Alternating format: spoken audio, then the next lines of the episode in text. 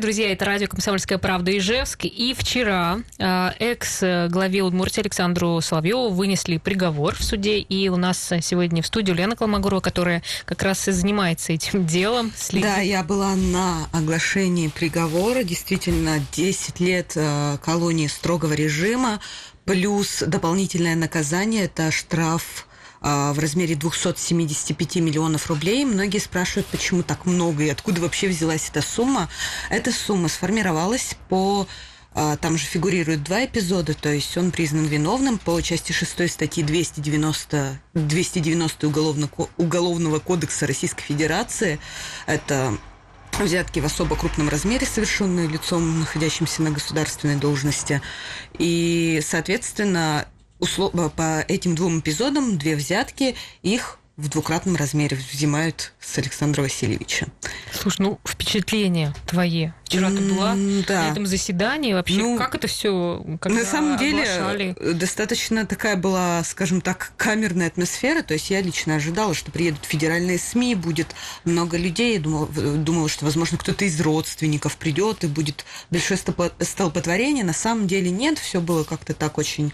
А, то есть были региональные СМИ, из федералов, по-моему, там никого практически не было. Было двое слушателей, а, мужчина и женщина. Женщину я не узнала, и в мужчине я узнала а, Сергея Бурнышева. Он при Соловьеве был исполняющим обязанности руководителя администрации главы и правительства Удмуртской республики, то есть он сначала работал в администрации, потом стал исполняющим обязанности, ему прочили, соответственно, официальное назначение, но тут э, Александра Васильевича посадили.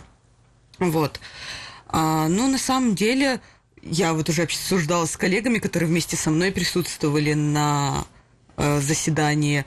Э, держался достаточно хорошо Александр Васильевич, но просто не представляешь себя на его месте.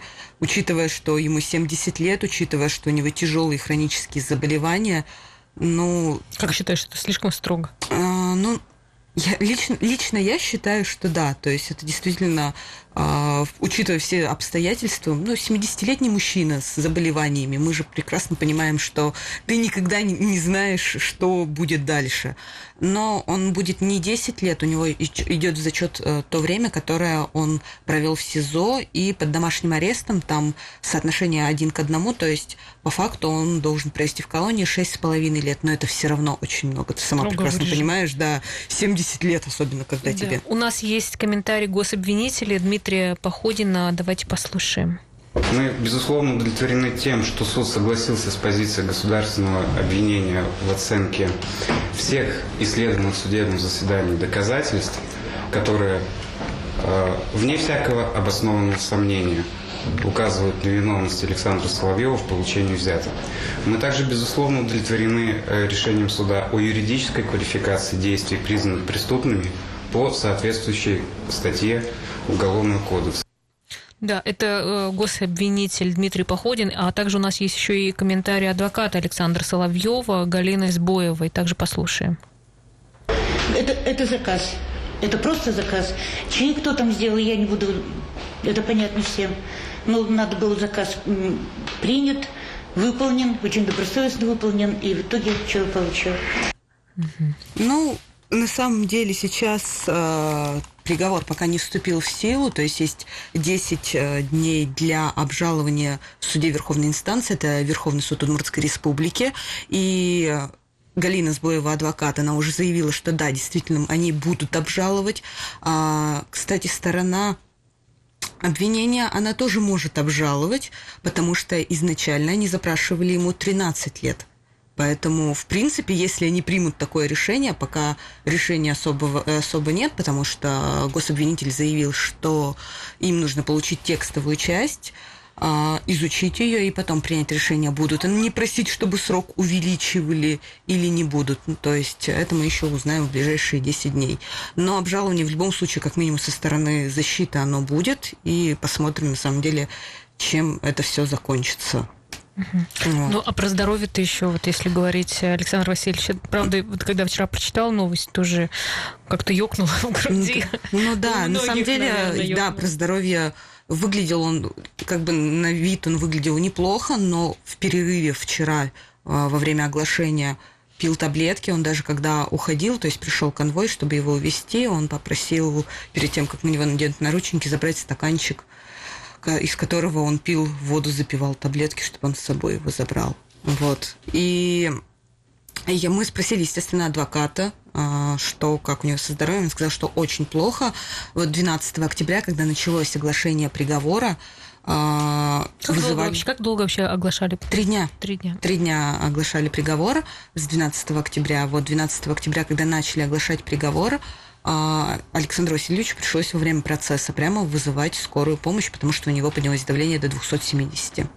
Вот. Но ему, как сказала Сбоева, а, давление сбили и сказали, что дальше продолжайте. Ну, то есть ее тоже этот факт возмущает. Она говорит, ну как это, у человека проблемы со здоровьем такие, а ему сбивает давление, и говорят, ну продолжайте, нам надо по-быстрому, скажем так, закончить процесс.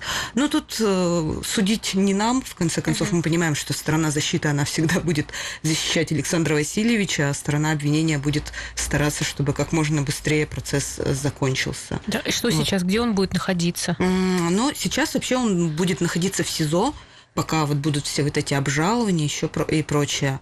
А, по поводу того, в какую колонию он отправится, пока ничего не известно. Ну, то есть мы понимаем, что приговор еще не вступил в силу. Но как только мы об этом узнаем, мы, я думаю, что обязательно сообщим.